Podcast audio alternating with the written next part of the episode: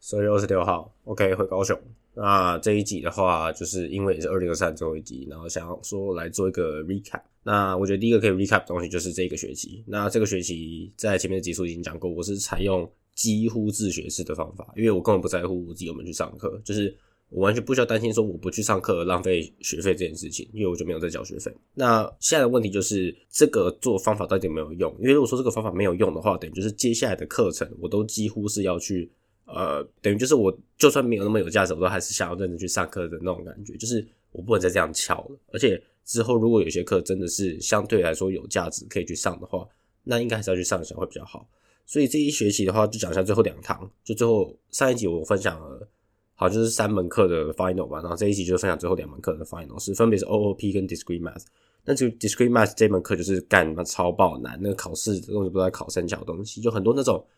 一一个 thesis 可以拿出来讨论的相关的，叫做 graph 的问题，都都拿出来考。所以，在那那一张那一份考卷，除了 probability 的那一个大题可以写一点东西出来之外，其他都说实在的写不了什么东西。因为 probability 那一大个那一个大题就是考瑞士轮这一个 tournament system 的一个相关几率啊，跟相关的排列组合之类的，所以相对来讲是容易一点。那其他题目就相对难。但是也尽力了，我自己觉得我自己的表现就是一样，就是我说的转化率比应该会算，我自己觉得算蛮理想，就是起码我懂的或者我可以尽量去推论什么东西的我都有写。然后另外一个课 OOP 的话，就是 multi threading 考的难一点，但是大部分也是算考的还不错。所以我觉得这一学期的话，我给我自己预估的 GPA 的落点，就这一个学期纯 GPA 落点大概是三点七到三点八之间，就平均应该会有 A 减以上，但是 A 到哪里去不知道。啊，有可能五科里面可能有两科 B 加，但有可能全部都是 A rank。好处就是它的确有让我的 CGPA 提升一点点，但是提升到哪里不知道。但是我自己剩下的三个学期，我自己也对我自己的 CGPA 有点要求，因为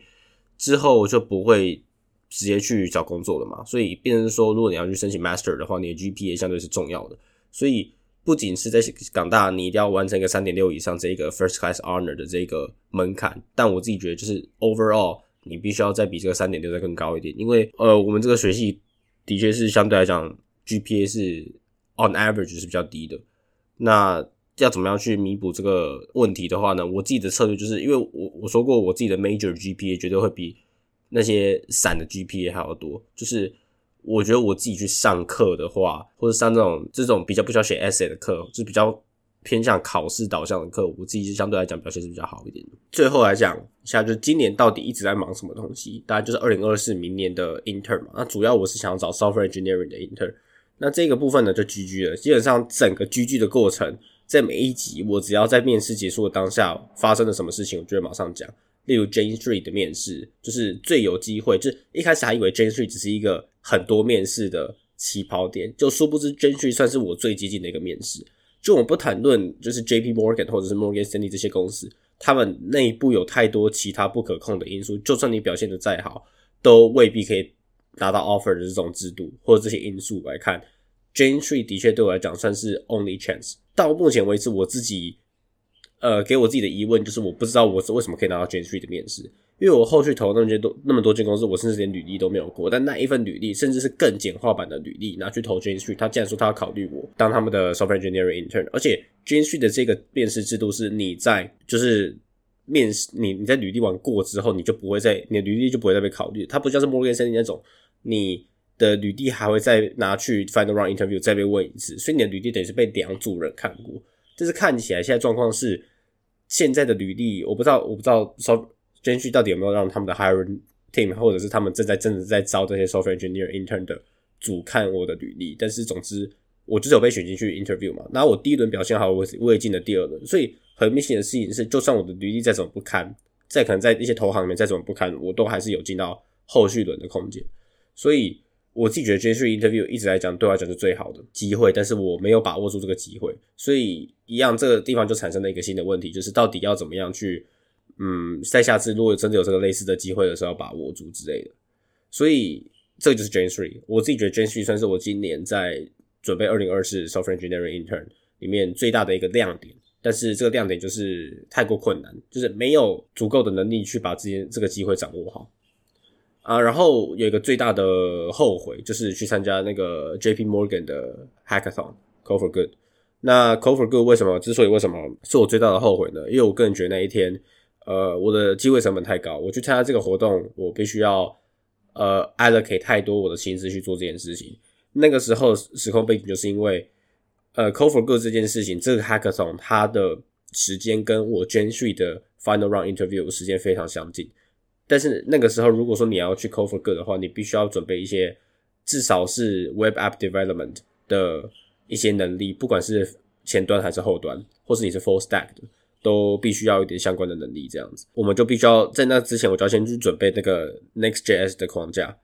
之类的。但是因为我平常在做这件事情，或者我自己在学这些东西的时候，是用 TypeScript。但是那一天我们实际上在呃会场里面做这件事情的时候，是用 JavaScript。所以一开始在开始做的时候有点不适应，但后来就慢慢解决这件事情。总之，因为那个活动呢。我自己觉得那个活动就是纯运气问题，就说是在你在那活动有没有拿到一些东西，有；你有没有在那东西活动吃到免费的东西，也有。但是你说你要牺牲一整天的时间翘所有的课去那个公司，然后这边做 hackathon，然后你也不知道你拿到 offer 的机会是多少的状况下去做这件事情，就觉得嗯有点怪怪的。而且我已经说过那一个活动诡异之处在哪，就它诡异之处跟 Morgan Stanley 的状况根本就一模一样，就是。就算你的活动每一组都是男比女多，但是你最后招进去你的 intern class 里面还是男女比一比一。所以我自己觉得，就是除非你真的确定你的能力很卓越、很超级过人，不然我觉得去那个地方就是你是去浪费时间而已。对我来对我来说是这样，我的感觉是这样啊。就是有些人说他可以拿到 offer，那他觉得这是一个 worthy investment，那对我来讲就不是。对我来讲就是感觉就是一个我不知道为了什么而花。一天的时间，而且我还要他妈五点四十五起床，然后搭地铁去中环搭他们的 shuttle，就花很多时间去做这件事情。所以这个小结论就是，我自己觉得 investment banks 不是我的，就是不是我的之后会再继续投这些履历的地方。那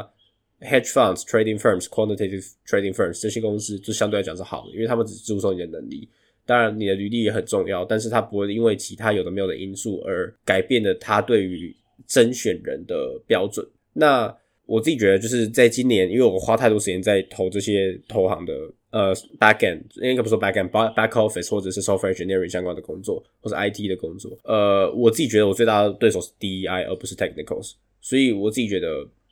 问题就出在这。那呃，有人说只是我可能不幸运啊什么之类，就是我不幸运的事情不只是我今年就是很多在关键时候我都。感觉就是在很需要运气的时候都没有很好的运气，然后就失败。那有些人就跟我讲说，你可能只是运气不好啊，什么还是什么什么之类的。但我自己觉得，就是但，我觉得这件事情已经说运气不好的这一个频率已经高高到一个无法想象的地步。就是我今年不只是找工作这个地方不幸运，我还有很多其他需要运气的事情，我也非常不幸运。然后就在很就我自己觉得快成功的时候，就就失败了这样子。所以，我我自己觉得，就是我今年不幸运的事情太多。但我觉得不幸运这件事情可能是一个借口，因为你可以用不幸运来当做是一个你没有能力的推脱。但我自己觉得就是都有，就是我我可能真的幸运，就我自己可能运气没有不够好。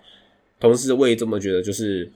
呃，我能力也很差。那我这我自己的结论就是，如果说你要在运气这上面做做一些评论的话，我自己的结论就是，有些人是负责幸运的部分，有些人可能呃，今年他可能过了一个不错的。年，然后他因为就是运气还不错，所以得到了很多嗯很很快乐的生活啊什么什么之类，或者就是他做很多事情他都嗯相对来讲比较顺利一点。但我自己觉得就是有些有些人需要不幸运的部分，有些人需要负责不幸运的部分的，那就是呃可能就是我这个角色需要做到的事情，或者是我自己目前对我自己人生的定位呃的一个猜想。那整体来讲，因为今年是一个 transition 的年嘛，那我觉得不免的就是要问一下说就是。我自己改变的这个方向是不是对的？我自己觉得这个改变的方向是对的。就是我如果说没有相关的工作经验，我第一个想法就是看能不能以现在的履历去找工作经验。如果说没有相关的工作经验的话，那我是不是就要去做一些 side project 去弥补这个东西？好，的确我做一些 side project，然后尝试把一些东西摆在我的履历上了。但是我自己觉得我的 execution 烂到一个不行。就是其实那几个 project，我自己觉得根本就也没有什么东西是实际上有被做出来的。那我自己就觉得那个东西其实。硬要说要把它拿掉，其实好像影响也不大，所以我的结论就是，就是我的这个 idea 是好的，但是不知道为什么做的很烂。就我我我其实我现在回想起来，就是我到底还暑假在干嘛？其实我也不太知道，就感觉好像浪费了很多时间在做一些有的没有的事情，然后好像也没有真的享受到整个暑假。虽然我以我现在的嗯个人的这种个性上来说，我自己也没有办法去好好的享受一个完整的假期，就跟我这个假期一样，就是我这个假期也是要为了去找新的工作而去学新的东西的那种概念一样，就是它完全是一个，就是不知道什么，对我来讲就是一个新的学期，每个假日就是一个新的学期。那你今天没有学校的课业压力，那你就会有求职的压力，就会有升学的压力等等等之类的。所以今年最大的问题就是一个，但我我我到底有没有尽力这件事情。所以我觉得明年的我应该会比今年在更在各方面再更努力一点，然后去更有计划的，或者是说我自己一定要达成要到得我一定要 present 出什么样的东西，我才肯罢休之类的。那同时也要兼顾学校课业嘛，对吧？所以。以现在的环境或现在当下的情况来说，就是我大概差不多回到去年底的窘境了。因为去年底的窘境就是我刚做完精算实习，但是我不太喜欢，嗯，精算继续在精算这个方向去发展下去，那我就必须要势必要做出一些改变嘛。去年的状况是因为我不喜欢当下的状况，但今年的状况是因为我必须要为之后升学申请 Master Program 担忧，然后我必须要思考，就是因为我不是 CS Degree 的。就是我没有 CS degree，我不会有 CS degree，所以我不能有 CS degree 的情况下，我就不能去申请 software，我就不能去申请 computer science 的 master。应该说可以，但是相对几率很难，而且加上 computer science 又是一个这地方又是个血海，所以很多人都有 computer science degree。如果你没有这个 degree 的话，你很难做到这件事情。就算我修了很多，就是所有的那些什么 advanced 或者是那些 elective 的课，我都修的跟 computer science 的课人差不多，但是因为我没有之前前面那些 intro courses 的铺垫，导致。呃，我就没有 CS degree，而且我在想要开始去往这个地方努力的时候，我早就已经错过可以去 internal transfer 的时间。因为其实香港的 internal transfer 大概就跟台湾的转系差不多，就是你台湾你转系的，应该你也转的 degree。我的理解是这样，但是香港的话，就是他一直很鼓励你去读 second major 或是 second 或是读一个 minor，但是你要去做 internal transfer 的时候，你通常要经过很多个关的 approval，那你觉得相对来讲就很困难。那我不知道难易度怎么样，但是如果说我大四才申请这件事情，肯定是不行的，因为我很多课等于就要直接废掉，我甚至需要不像是我现在就是，如果说我 double major computer science，我只要多读一年，但是在未来如果说如果说当时我决定要 transfer 到 computer science degree 的话，那我可能会多读两年之类的，所以会有遇到当兵的问题，到最后就会产生出一些有的没有的问题，那我觉得就不如去毕业当兵再去读一个 master，相对来讲会比较 OK。所以现在的问题就是，因为我已经摆脱掉就是可呃投行 SWE intern 的这个部分的烦恼，所以我自己觉得剩下问题是心态问题。然后我在前一集的集数讲过，就是我自己觉得我今年成长最多的是心态，而不是什么真的实际上能力啊什么之类。我自己觉得我能力完全没有任何进步，就我觉得今年就是大家都在进步，但是你自己一个人在可能就是不进则退的那种感觉，面临过太多太多的 rejection，工作上 rejection 啊。还有一些其他的 setbacks 之类的，所以财务状况我自己觉得暂时是有得到一定程度的缓解。如果二零二六的春天开始去读 master 的话，应该相对来说也会有一些比较好的，就是就是我不会担，暂时会不会，我也不太需要担心钱的事情，因为现在香港剩下的消费其实也非常非常少，因为我只剩下三个学期嘛，然后我在外面再蹭租一个学期，这个学期结束之后，暑假我也没有待在香港，所以。呃，生活费相对来讲是比较便宜的。不管我是去台北实习，或者是我留在高雄，这两件事情相对来讲都一定比呃香港便宜很多。然后大五也决定要去住宿舍，所以其实财务状况是 OK 的。重整一下现在状况，就是去重整一下现在的资源啊，到底有什么事情可以做？现在呃履历上什么东西是可以继续留在我履历上的？到底要改什么样的部分？就是重新去整理一下，然后规划好下个阶段，二零二四年上学期暑假要怎么过。然后为了要申请暑假的实习，到底现在在这个寒假状况里面要做什么样的事情？然后预估一下之后的花费，不管是港大的花费，或者是之后去读 master 的花费，都会需要规划一下。但是因为我我港大毕业到麦读 master，基本上应该会直接跨一年，甚至是差不多就差不多是十一个月啊。我自己规划是这样，中间的过程就要去当兵嘛，所以当兵就会在这个时间完成。那之后我的重心就会往呃北美去发展，而不是亚洲这样。因为我自己觉得亚洲就我没有没有我的位置，可能是我太烂还是怎么样，就是没有人要我，那我就不会留在亚洲。就是我我很确定的一件事情，就是我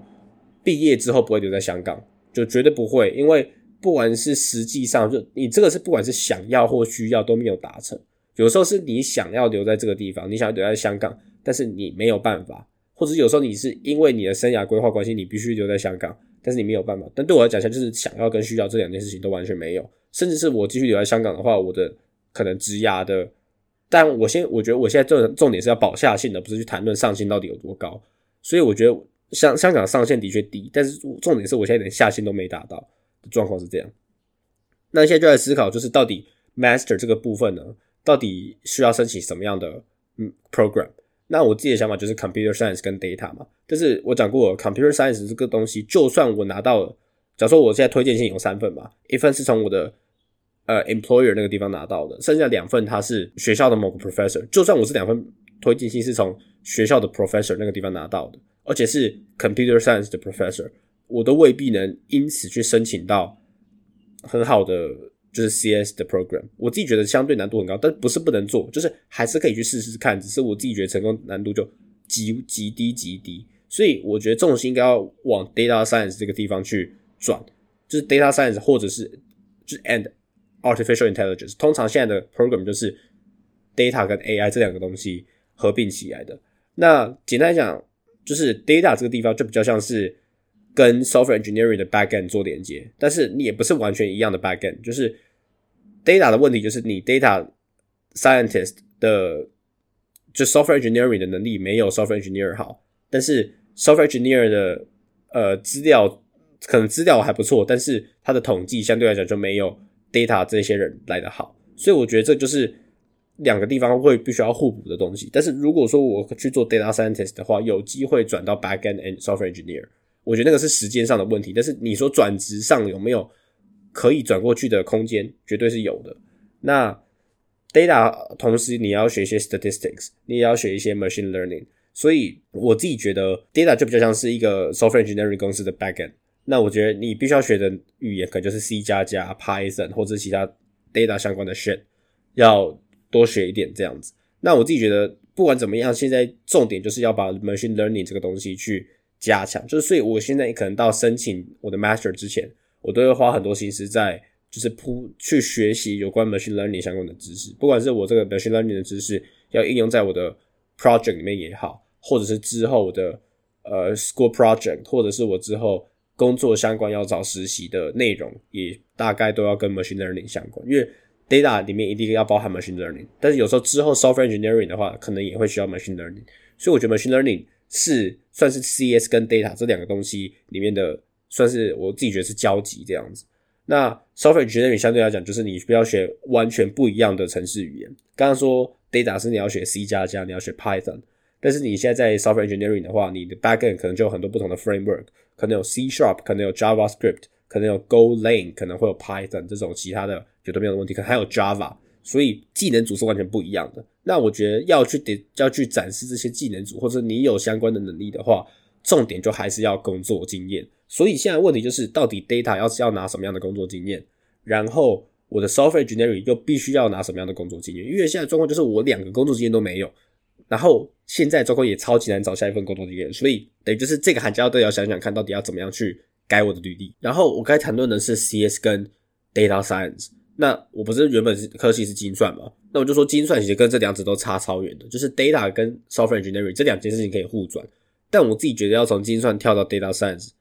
或者精算跳到 Software Engineering 难度都太高了。所以我个人觉得就是现在精算的这整个 Curriculum 对我来讲的训练，或者对我来讲的意义，其实都。没有意义，非常非常的小。它纯粹就是为了我要满足我的毕业门槛而去学的东西。那大学前两个年半大概就是这样浪费掉了。我自己这么觉得，就是一直到我去新加坡之前的所有努力都浪费掉。就对我来讲，但那两年半其实也是一个空窗期，因为那两年半就是一个完全被 COVID 笼罩的状况。所以我自己觉得这两那两年半的确是浪费掉，没错。然后我在新加坡其实也没有修什么课嘛，那那一年算是那个学期算是对我来讲算是 enlightenment。所以，我实际上真的开始在做东西的时候，一定是从我新，一定是我从新加坡回到高雄之后，我才开始有做东西的。那以学期论来讲的话，就是这个学期我等于等于才开始认真去做有关于我职涯的东西。那我自己这一年都准在全部在做 software engineering 的东西嘛。但是之后我短期之内要去找 master，不管是要去找工作还是找 master，我都没有办法去做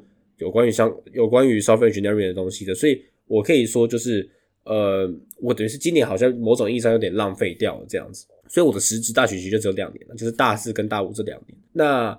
讲一下二零二四我自己对我自己的规划，或者是大概想要做什么样的东西，或者是必须要做到什么样的东西好了。第一个就是呃自己必须要去学一些很多东西，因为呃我现在我我不知道是七月还是八月的集数有讲过，就是我本来打算要去学呃港大 CS 开的 Machine Learning，因为港大 CS Machine Learning 是个大课，第一学期跟第二学期都有开，所以我本来想说要去选，但是因为我的 prerequisite 他说你一定要去修那些给 engineering 学生修的 math course，你才可以去选他们的 Machine Learning 课，然后我就跟那些 faculty 讲说，我明也有学呃精算这个地方的 math，那我精算这个地方 math，我也有学 multivariable calculus，我也有学 linear algebra，那为什么你不让我去修？就是你要叫我修的课也是这两个东西啊，啊，我明明就有修过一样内容的课，为什么你不要让我去修这个？你不要把这个东西当把这个东西当做我的 prerequisite，然后我讲了一堆的 justification 给他，我可能写了三四个 paragraphs，然后这些 faculty 这些 office。这些 officers 就完全不看，就说呃，请 take 这些课，但是我就说我就没有多余的课可以，我就完全没有多余的 credit 可以 take 的。就是如果我再多选一堂课，我就会超过两百八十八学分的这一个 degree 的限制，因为我在港大就只能修两百八十八学分，最多最多。但是我现在就超过，就我我再多选一堂门课，我就超过两百八十八学分了。那我到底要怎么做？所以我就不能做嘛，等于是我就不能在学校修 machine learning 的课，那我就必须要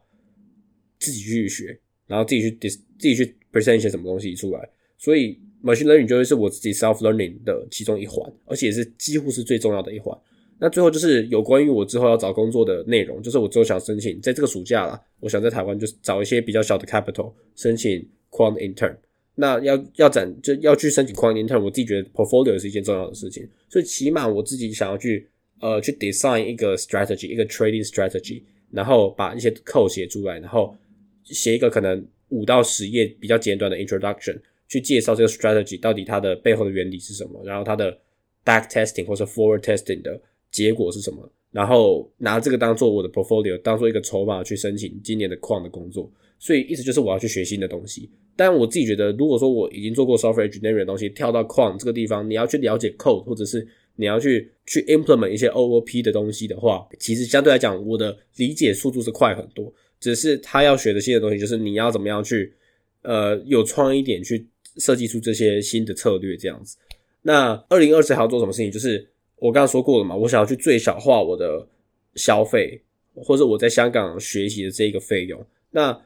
因为香港的奖学金我只能负担，就是学校只给我前八个学期的奖学金。那我现在状况就是，我二零二五的上半年那个学期。是我在港大的第九个学期，所以从那个学期开始，我就必须要缴学费。那港大缴学费的规律就是，你在前八个学期，如果你需要缴学费的话，你就是缴一个固定，就是你是缴个固定量的学费。你这是固定的学费之下，交上多少课都没有问题。意思就是，如果说我现在能把所有的课都尽量挤在我还有奖学金 cover 的时间点内，我应该可以去最小化我最后一个学期需需要负担的学费。那剩下三个学期，我必须要学十七堂课，不多不少，就一定要是十七堂课。因为这些十七堂课才可以刚好满足我的精算的毕业门槛，再加上我 second major 的 requirements。那现在状况就是我十七堂课要怎么分配？正常来说，港大的状况就会是六六五这样的状况才会让我在最后一个学期选五堂课，然后我就相对来讲也只需要付五堂课的钱。但是我看一下这个 podcast 那个 host 的名字李恒宇，就知道事情一定没有你想象中那么简单。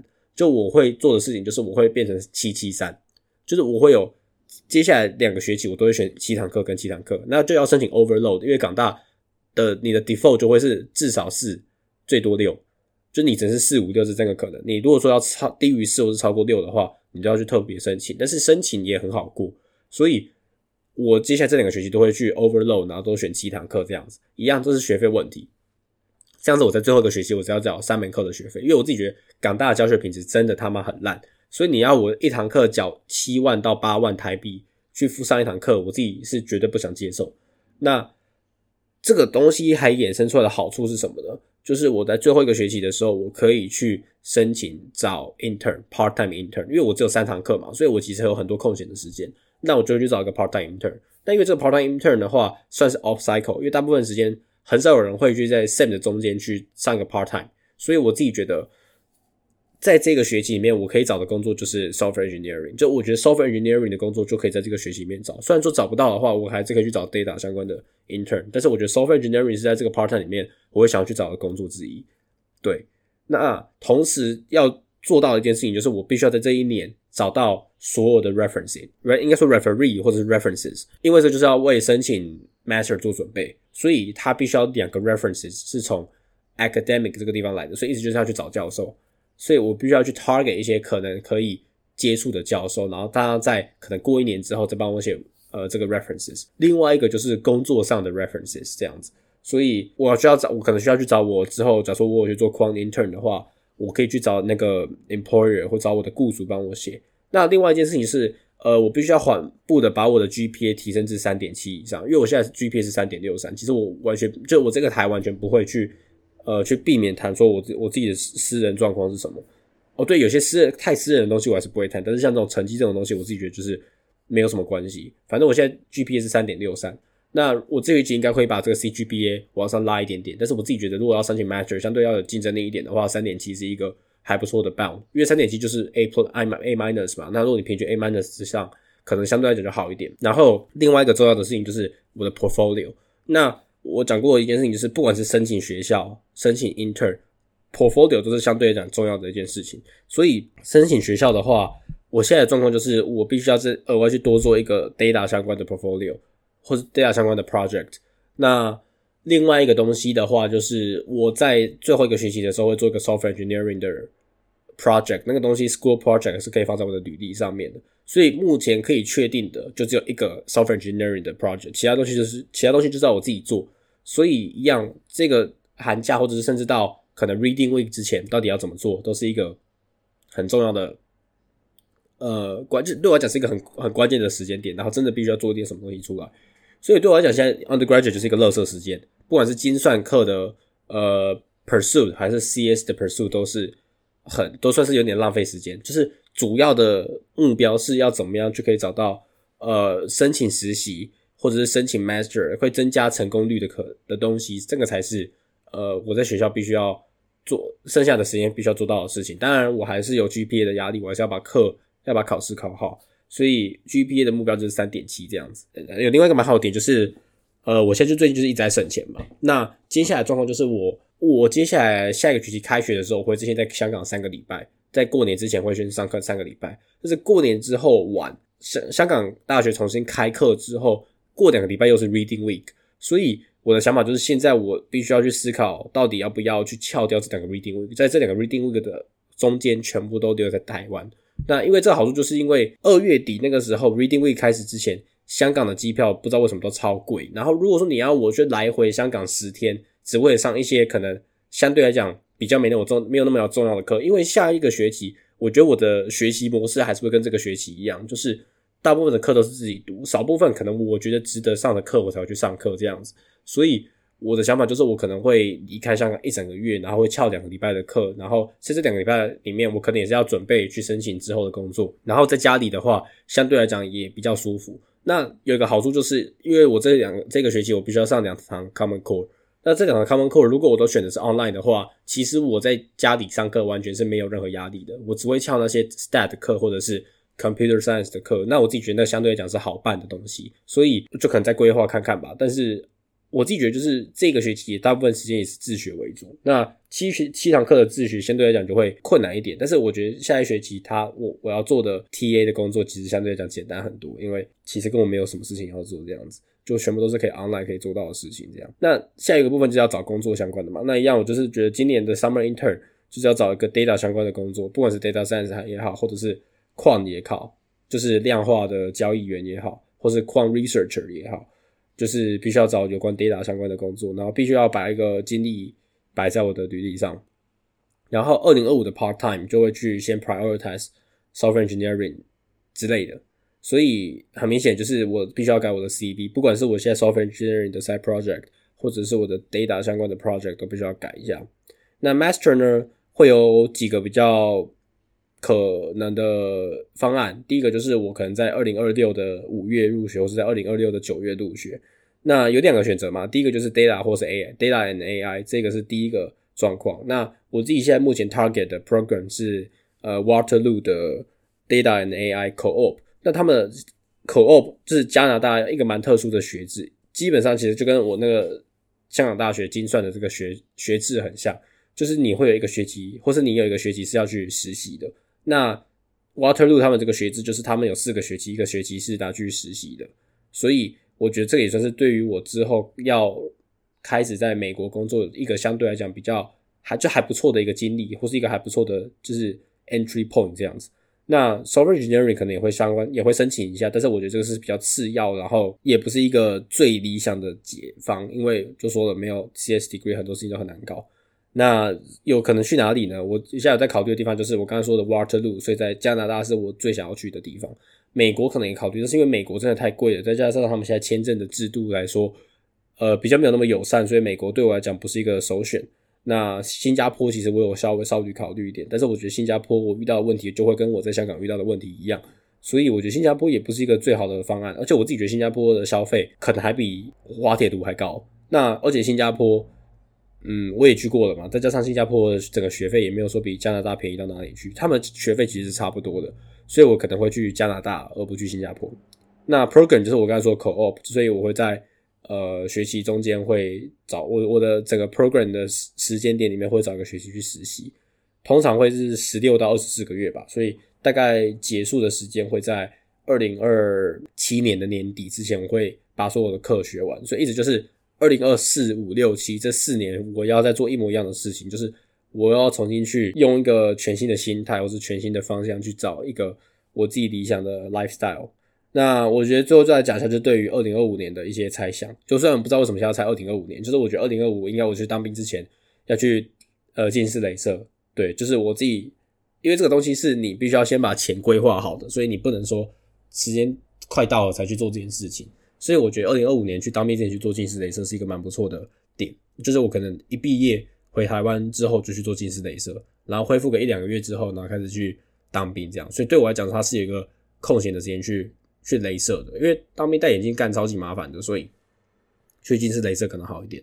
然后二零二五另外一件事情，就是因为我需要去当兵嘛，所以同时在当兵的同时，我可能要去准备申请 master。所以意思就是我几乎是要在二零二四这整年，我就要把所有我必须之后要拿到的 source 都确定好，到底要跟谁联络，然后到底要怎么样去拿到这些 source 之类的。那